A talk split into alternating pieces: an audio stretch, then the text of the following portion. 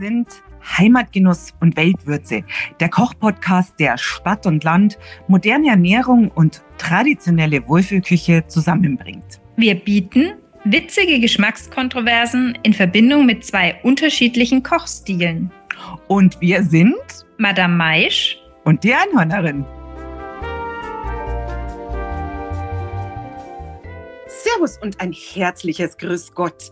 Ja, es ist mal wieder soweit. Die Blätter fallen von den Bäumen. Es wird dunkler draußen. Und was gibt Schöneres als wie ein wärmendes Süppchen? Und da ich einfach eine ganz besondere Beziehung zum Kürbis habe. Das hängt nämlich damit zusammen, dass ich ja Ende Oktober Geburtstag habe und schon so oft über Land gefahren bin und verzweifelt einen Kürbis gesucht habe für die eine oder andere Party, damit man da ein schönes, schauriges Gesicht schnitzen kann. Und ähm, jetzt habe ich mir gedacht, jetzt kommt der Kürbis einfach mal wieder in eine süß, würzige Suppe. Oder man kann auch sagen schaurig süße Suppe, denn äh, ich habe einen Kardamom als Gewürz verwendet. Und wenn ich da ein bisschen zu viel verwende, dann wird schaurig. Und dann zieht es mir die Mundwinkel zusammen und dann habe ich, glaube ich, so ein wirklich schauriges Gesicht.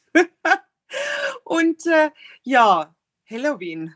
Magst du das auch, liebe Madame Maisch? Ja, salü, liebe Einhornerin also ich kenne ja schon seit der vergangenen, seit vergangenen Jahres und der unserer Kürbisfolge dein Halloween-Fable. Ich möchte dazu sagen, der 31. Oktober ist der Reformationsgedächtnistag. So viel muss als Nürnberger Protestantin gesagt sein.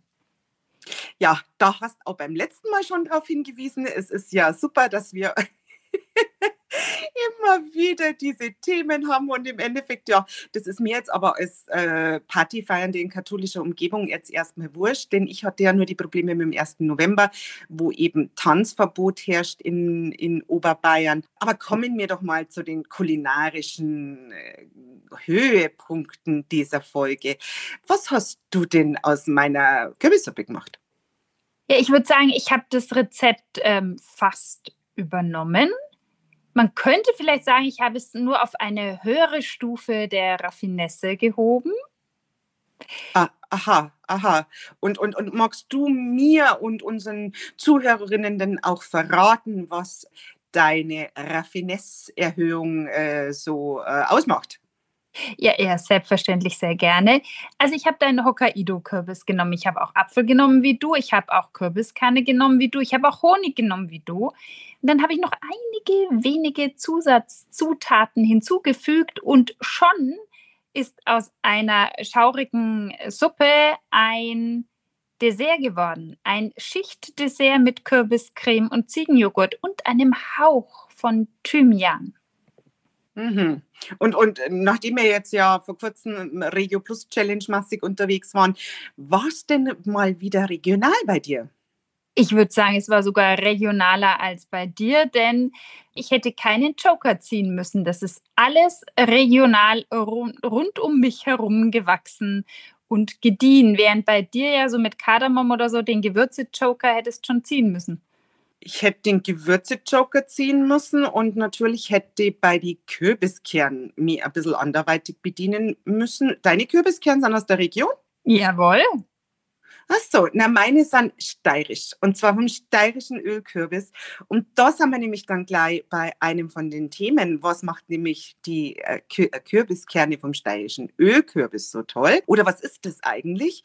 Und ähm, ja, ich werde also ein bisschen was noch sagen zum Thema Kürbiskerne trocknen und rösten. Und dann, ähm, jetzt, das sage ich aber jetzt gleich, auch eine Idee ist mal, die Kürbiskerne in einem Pesto zu verwenden. Also das habe ich also im Laufe in meiner Recherchen gesehen, das machen auch manche Leute. Warum auch nicht, gell? Ja, mit Sicherheit. Man kann Kürbiskernöl ja auch gerne zu einem Eis dazu servieren. Und da sind wir schon bei meinen Themen. Du hast ja den Kardamom äh, erwähnt. Wenn man da zu viel gibt, äh, dann wird es schaurig. Beziehungsweise, warum hast du überhaupt Kardamom zum Kürbis genommen? Ist jetzt auch nicht die 0815-Kombi. Das heißt, ich habe mich mal damit beschäftigt, warum kombinieren wir eigentlich Lebensmittel und was macht es aus, dass das dann als lecker empfunden wird. Sprich, Food Pairing und Food Completing sind da die Stichworte, die mich richtig begeistert haben, weil da geht es ins Experimentelle hinein. Und ähm, ja, Und ich habe noch einen Multifunktionstipp für mein raffiniertes Rezept, denn mit noch ein paar Mini-Zutaten mehr wird aus diesem Dessert wiederum ein herzhaftes Gericht, aber keine Suppe. Mhm. Ja, wahrscheinlich irgendein Bad. Also das, ist, das passt ja dann auch wieder zu den herbstlichen Temperaturen, wenn man so durch Matsch stapft mit Gummistiefeln. Du weißt du, was Bad hast, oder? Ja, und ich möchte doch darauf hinweisen, die Verquickung meines Rezeptes mit Matsch und Stampf und Bad äh, möchte ich von mir weisen, strikt. Ist schon klar. Schon klar. Aber da bin ich jetzt mal gespannt, weil ich wüsste jetzt nicht, äh, vielleicht ein Chutney. Das war jetzt auch nochmal so eine Madame Maisch-Variante. Ja, siehst sie kennen die mittlerweile schon ganz gut, liebe Madame Maisch. Ich würde jetzt gerne noch darauf hinweisen, dass wenn ihr. Ich wollte nur sagen, wir müssen aufklären, dass du mich ja siehst während des Podcasts und deswegen schon mein lächelndes Gesicht entdeckt hast, als du gesagt hast, ja, du siehst es schon. So, ja, ja, genau. Das ist vielleicht nur ein, ein super, eine super Regieanweisung, dass wir uns natürlich sehen, während wir aufnehmen, damit man eben so ein bisschen das Gefühl hat, man spricht wirklich mit jemandem. Weil, wie ihr ja wisst, äh, bin ich in Waging am See daheim und die liebe Madame Maisch in der wunderbaren fränkischen Stadt Nürnberg. Wir dürfen ruhig Großstadt sagen. Mhm. Gut, da können wir jetzt wahrscheinlich noch Stunden drüber diskutieren. Jetzt aber der Hinweis. Die ganzen Rezepte zu unseren Gerichten findet ihr auf der Website heimatgenuss-und-weltwürze.de und äh, wie immer begleiten wir euch auf Instagram mit weiteren Tipps und Tricks. So, und dann dacht ihr jetzt mal ein bisschen was nur über den Kürbissong, also gerade über diesen Steirer Ölkürbis. Das habe ich bis dato, war mir das nämlich auch nicht so bewusst. Also den, den Kürbis gibt es ja schon sehr, sehr lange. Also da, da gibt es der Wert von 7.000, 10.000 oder sogar 12.000 Jahren gesprochen. Also da sind sich die Expertinnen nicht ganz so einig. Und ähm, aber der Steirer Ölkürbis, den gibt es eigentlich erst schon seit 150 Jahren in der Steiermark. Und da war es nämlich so, dass die irgendwann festgestellt haben, also das war so eine natürliche Mutation von einem Kürbis und der hat statt einer dicken, harten Schale, hat der ja ein, ein, ein dünnes, dunkles Häutchen.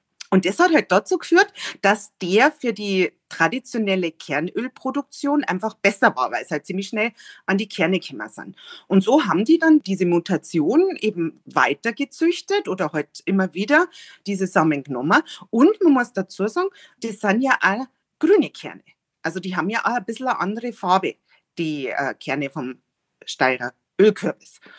Ja, und deswegen ist das was soll ich sagen, da hat der Zufall was rausgebracht. Hast du, war dir das bewusst? Dass es den Öl Ölkürbis gibt, schon. Aber was ich mich jetzt gerade frage, während du erzählst, was machen eigentlich die Produzenten mit dem Fruchtfleisch? Ach, das ist eine interessante Frage, keine Ahnung. Hm. Oh. Siehst du mal, da, da, erzählst du was und sofort springt ist klar. Forscherinnen ich an. Mhm. Das ist, das ist super. Aber vielleicht war das so eine Idee, was ihr als Tipp und Trick oder in unseren Tipps und Tricks auf Instagram einfach mir mal schlau machen könnt. Das ist nämlich interessant. Gut, durch das, was das ich mich halt nicht mit Kernölproduktion beschäftigt habe, aber natürlich mit den Kernen, da bleibt ja dann alles Fruchtfleisch übrig. Interessante Frage. Ja, wir werden sehen. So, und dann wollte ich auch noch was sagen, welche Sorten, ähm, du hast ja beim letzten Mal sehr viel über den Spaghetti-Kürbis auch erzählt. Welche Sorten eignen sich gut für jetzt Kürbiskerne? Das ist jetzt zum einen der Hokkaido, weil er eben sehr viele Kerne hat. Und das andere ist eben dieser Ölkürbis mit seinen grünen Kernen ohne Schale. Das ist nämlich das Faszinierende bei denen. Und nachdem ich mich ja gefragt habe, wie kriegt man die sauber, weil ich mache das nicht. Machst du das, dass du die Kürbiskerne trocknest? Ich habe ein schlechtes Gewissen, äh, aber ich mache es nicht, nein.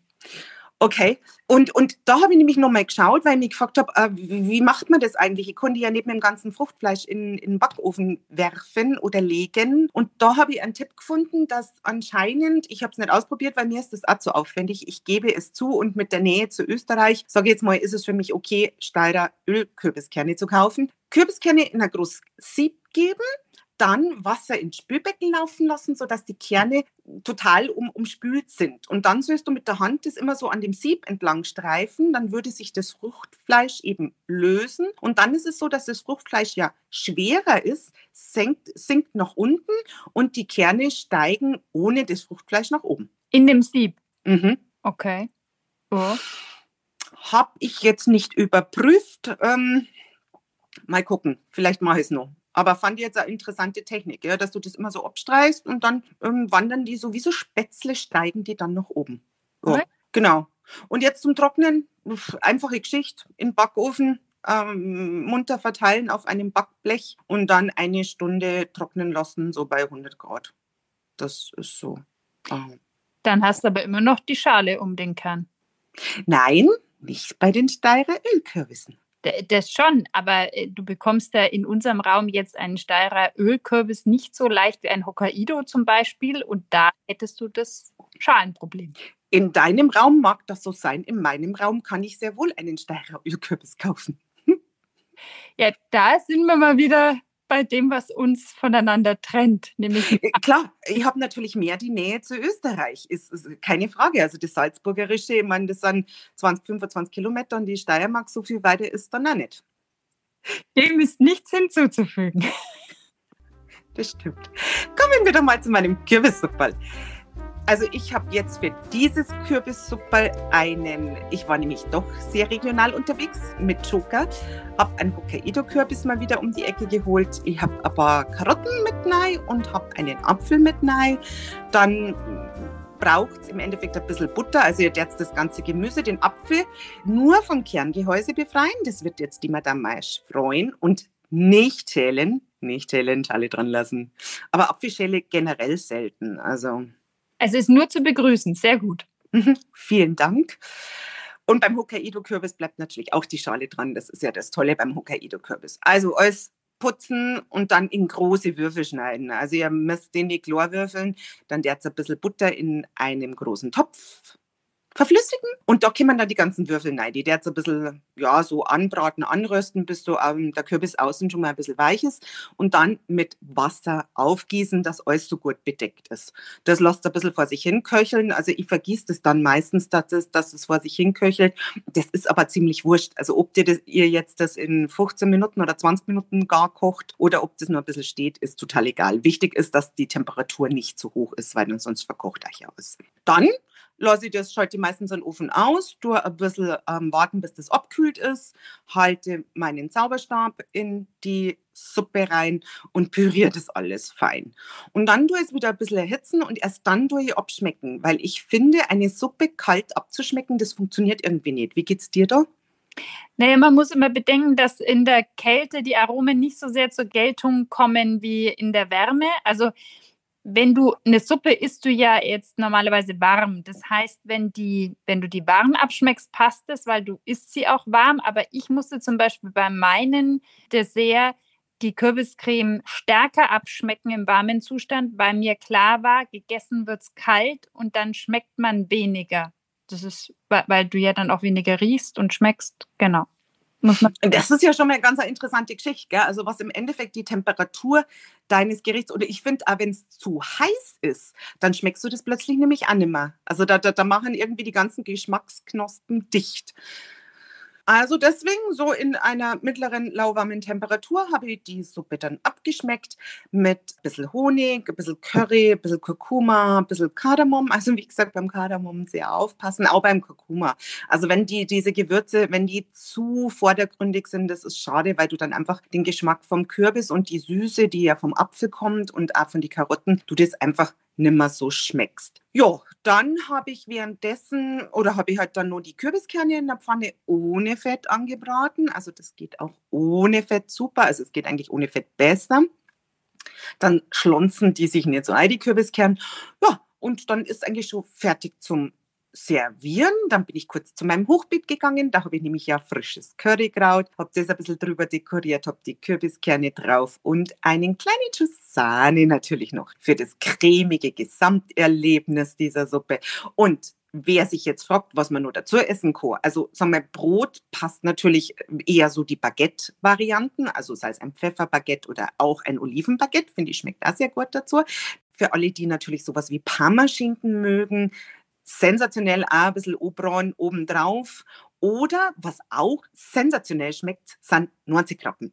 Da ist allerdings so, ich mag die Kürbissuppe generell ein bisschen kompakter, das heißt ein bisschen so mal cremiger und da müsst es dann schon ein bisschen dünner machen, weil sonst die 90 Krabben, das passt dann auch nicht so zusammen. Also die Suppe halt dann nur mit ein bisschen Wasser aufgießen. Ah, äh, bist du damit äh, fini? Ja, du, das ist, ja, passt. Also, was ich jetzt nur dazu sagen will, also diese, diese, diese Kürbissuppe, die habe ich jetzt ja zum ersten Mal eben mit dem Apfel gemacht. Und ähm, ich finde, dass das nochmal eine andere Note ist. Also ich mache es auch gerne mit Orangensaft. Ich finde, das ist echt nochmal ein bisschen eine andere Note. Und ich würde fast behaupten, mir schmeckt mit dem Apfel fast besser wie mit der Orange. Ja, das würde mich nicht wundern, weil Apfel und Kürbis, glaube ich, auch deutlich besser zusammenpassen. Womit ich nicht sagen will, dass die Orange nicht passt, aber Geschmäcker sind verschieden. Bei mir wäre auch der Apfel ein Favorit und, und wurde ja auch verwendet. Und dann haben wir natürlich nur das, wenn wir über Regionalität nachdenken und Saisonalität. Die Orange hat jetzt bei uns nicht wirklich Saison. Also ist der Apfel natürlich dahingehend eine absolut nachhaltigere Geschichte, wenn er jetzt aus der Ernte kommt, aus der jetzigen Ernte und nicht ein Lagerapfel ist, der im Endeffekt jetzt seit Monaten in irgendwelchen Gewächshäusern betüttelt wird. Also da auch nochmal vielleicht so ein bisschen drüber nachdenken, wo kommt euer Apfel her, aus welcher Ernte stammt er. Jawohl. Und außerdem ist mir gleich bei deinem Rezept jetzt mehreres aufgefallen, wo du eigentlich Food Completing und Food Pairing perfekt schon in Szene gesetzt hast. Mei, gell, das nennt man halt so das Geschmäckle haben, gell? Geschmäckle. Das nennt man Erfahrung, die hast du ja.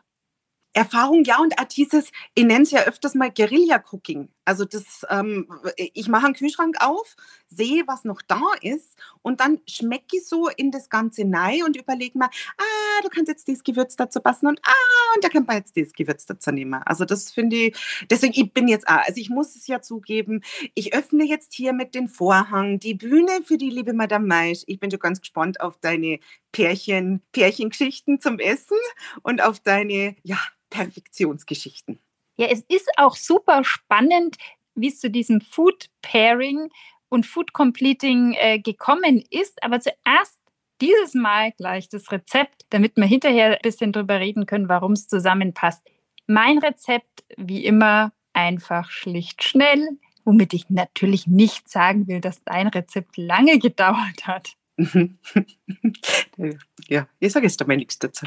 Was, da, da, da ich jetzt hier so riesig mit Bühne und, und, und, und, und, und Vorhang auf und, und, und ganz toll. Und dann, also ich habe, ähm, alles klar, mach mal weiter. Sehr schön, mache ich auch.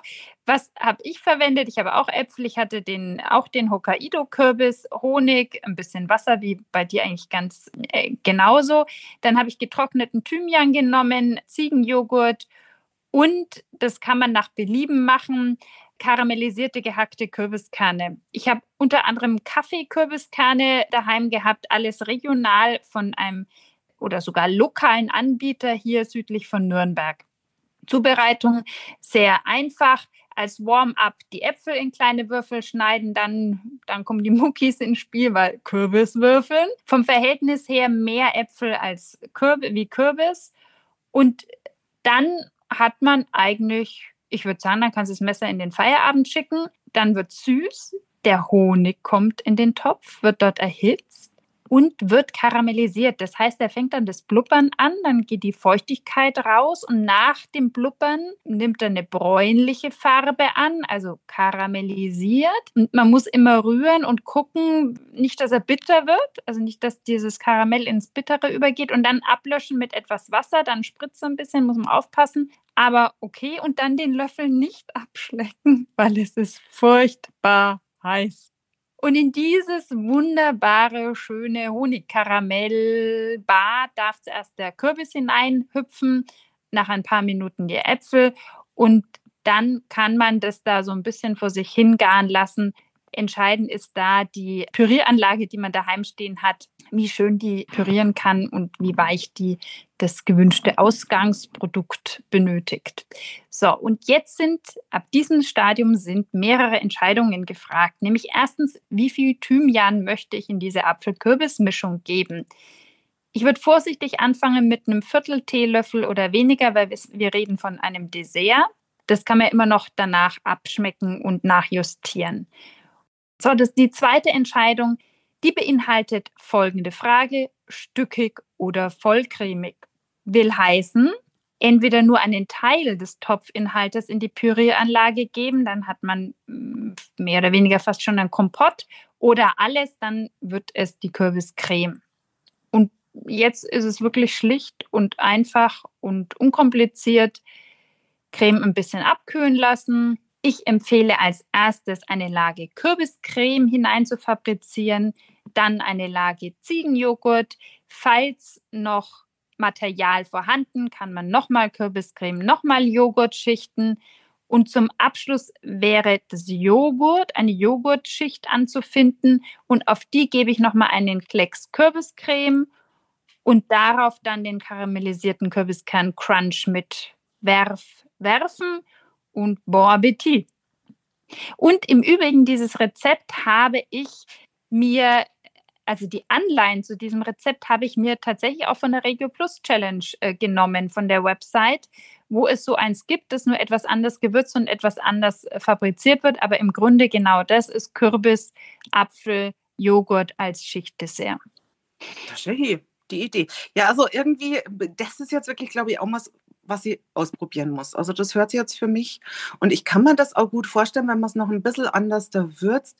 Gut, die Frage ist, wie lange kriegt man einen Kürbis, aber das wäre auch sowas eher vorweihnachtliches schon, wenn man mit ein bisschen Zimt dazu arbeitet.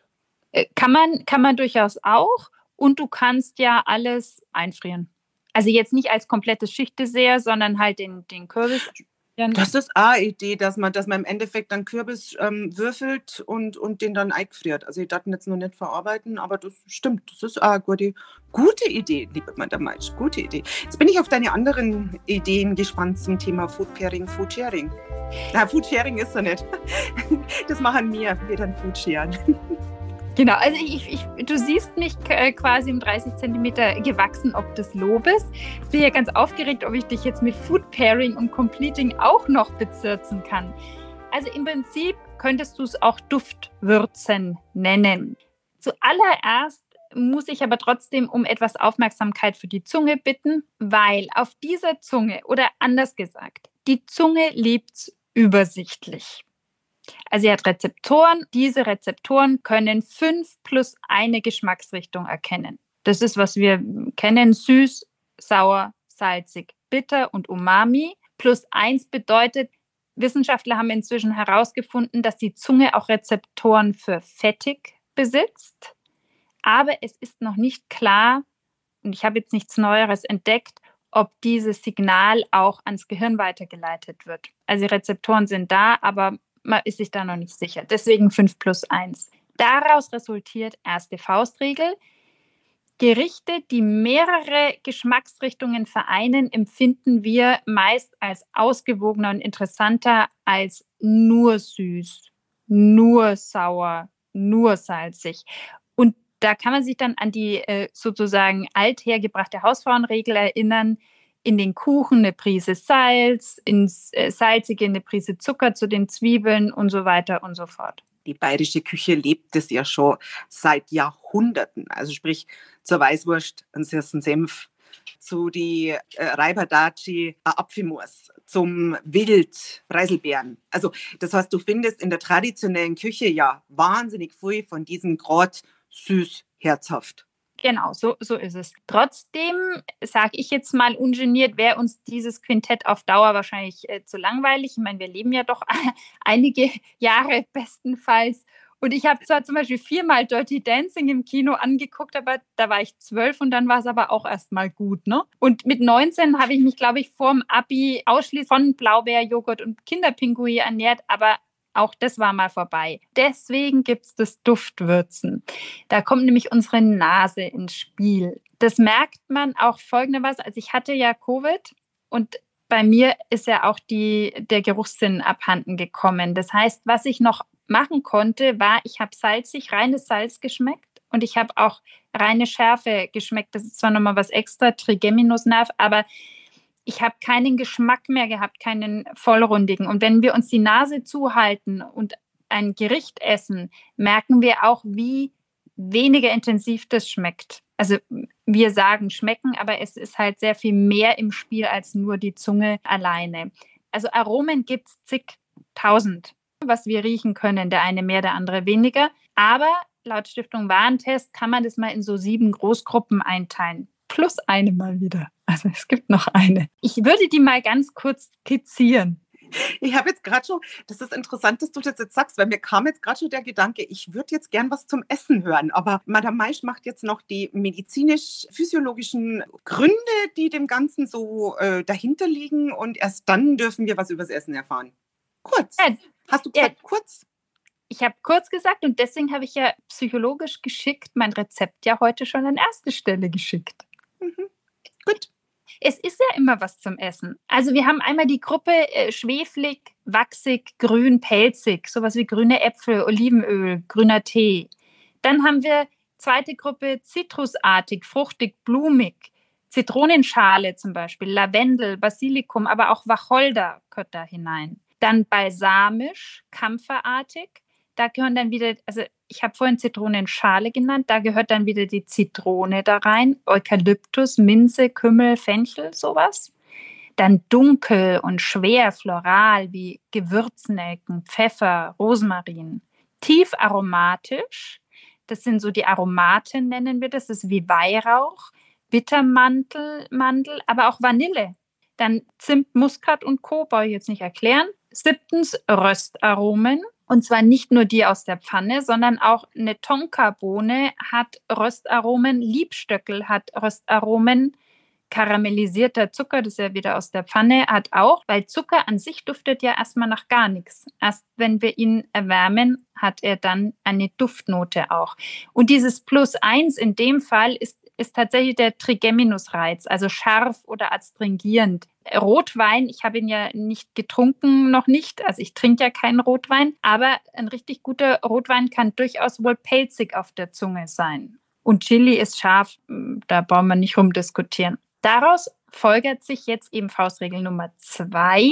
Lebensmittel mit ähnlichen Schlüsselaromen harmonieren miteinander und dann wird dieses Schlüsselaroma verstärkt. Und das nennt man Food Pairing. Das wäre jetzt zum Beispiel beim Kürbis, wäre das Esskastanie äh, oder eben Karamell, mein Honigkaramell, das ist ähnlich. Food Completing wiederum, da kombinierst du Lebensmittel mit Gewürzen, deren Duftstoffe Stoffe eben nicht aus der gleichen Aromagruppe kommen.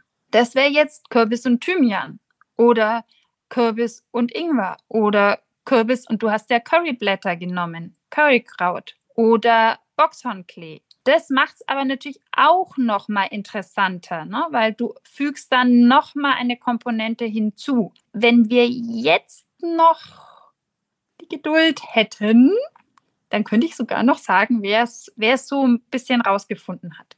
Also du wirst jetzt auch nur die Wissenschaftler dazu ähm, hier kolportieren. Genau. Also wiederum spannende Geschichte. In England, Wende zum 21. Jahrhundert, also noch gar nicht so lang her, Heston Blumenthal, sicher englisch anders ausgesprochen, ist ein sehr bekannter Koch in, in England, drei Sterne Koch und experimentiert da halt so rum, ne, weil sonst kriegt man auch keine drei Sterne und hat unter anderem rausgefunden, weiße Schokolade und Kaviar schmecken wunderbar in der Kombi. Hast du schon mal probiert? Mm, -mm. Aber wo es mir manchmal so geht, ist, wenn, wenn wir Schokolade essen, wir essen auch hin und wieder Schokolade. Ich mag ähm, bestimmte Schokoladen nicht zum bestimmten alkoholischen Getränk. Also zum Beispiel zum Rotwein eher die dunkle Schokolade. Zum Gin passt witzigerweise eher eine weiße Schokolade oder manchmal auch ein Eis dazu im, im, im Sommer oder so, aber dann halt nicht mit schokoladigen, also mit dunkelschokoladigem Überzug und so. Also das merke ich, oder zum Espresso mag ich auch gern mal so eine, so eine kleine Kugel mit irgendeiner Füllung oder so. Also das ist ja auch wieder ganz interessant. Aber Kaviar und nee, haben wir nur nicht. Ja, ich auch noch nicht, aber spannend. Äh, jetzt habe ich tatsächlich, seitdem ich diese Geschichte recherchiert habe, habe ich Lust, das mal auszuprobieren. Und mir geht es genauso wie dir. Ich habe zum Beispiel erst vor kurzem dunkle Schokolade mit äh, Blauschimmelkäse gegessen und es schmeckt hervorragend. Also, äh, aber kombiniert man jetzt ja auch nicht jeden Tag äh, so 0815. Genau, also er hat es herausgefunden und jetzt hätte er sagen können, ja super gut, weiß ich, dass das so funktioniert, aber er wollte es genauer wissen und hat einen Wissenschaftler beauftragt, das mal zu analysieren. Und der hat dann eben herausgefunden, jetzt mal ganz speziell bei Kaviar und weißer Schokolade, die haben unter anderem eine Substanz gemeinsam, Trimethylamin. Lange Rede, kurzer Sinn. Es war das geboren, was wir Food Pairing jetzt nennen. Äh, sie haben herausgefunden, wenn sich Schlüsselaromen gleichen in verschiedensten Lebensmitteln, dann passen die ganz gut zusammen. Und daher kommen dann so extravagante Versionen wie weiße Schokolade mit Kaviar oder Pilze mit Vanille was es nicht alles gibt. Also das hat da so ein bisschen seinen äh, Anfang genommen und dann gab es Molekularküche, Ferran Adria und so weiter, was dann alles in den nächsten Jahren und Jahrzehnten passiert ist. Das Schöne dran ist, wir können es auch in der unserer Otto Normal oder Butter Normal Küche auch nach, nachstellen und fabrizieren. Es gibt inzwischen, wenn du Food Pairing eingibst und ein, ein bestimmtes Lebensmittel gibt, so Food Pairing Bäume, die werden dir im Internet angezeigt und dann kannst du gucken, was passt zusammen oder was, worauf hast du Lust, es mal auszuprobieren. Tja, dann schließt sich doch jetzt für mich gleich die Frage an, nachdem die Madame Maisch so in diesem Thema drin ist, dann muss doch das nächste Gericht äh, auch völlig food compared und completed und was weiß ich sein. Ja, ja, da hast du recht, wenn ich es mir recht äh, überlege. Ich will mich beim nächsten Mal darum kümmern, wie können denn kulinarische Weihnachtsgeschenke aussehen. Und da wird es auch im Prinzip um Food Pairing gehen in gewisser Weise, aber es wird vor allem um Fermentieren gehen. Ich werde einen Senf machen. Mhm. Also ich wüsste zwar nicht, also zum Verschenken zu Weihnachten, also mit dem dann, dass man nicht gleich verwenden muss. Ich, mir wird jetzt nämlich spontan, ah ja wohl irgendwie so, so, ein, so, ein, so ein Roastbeef wird vielleicht einen Senf vertragen oder ein Rinderfilet mit so einer Senfkruste oder so. Ja, es wird sich schon, okay, alles klar. Ja gut, da überlege ich mir auch was. Ähm, ich verschenke an Weihnachten eher selten selbstgemachte Sachen. Aber gut, eh, mir wird schon irgendwas einfallen. Dann würde ich jetzt mal sagen, in diesem Sinne, liebe Madame Maisch, Servus und mach's gut. Salut!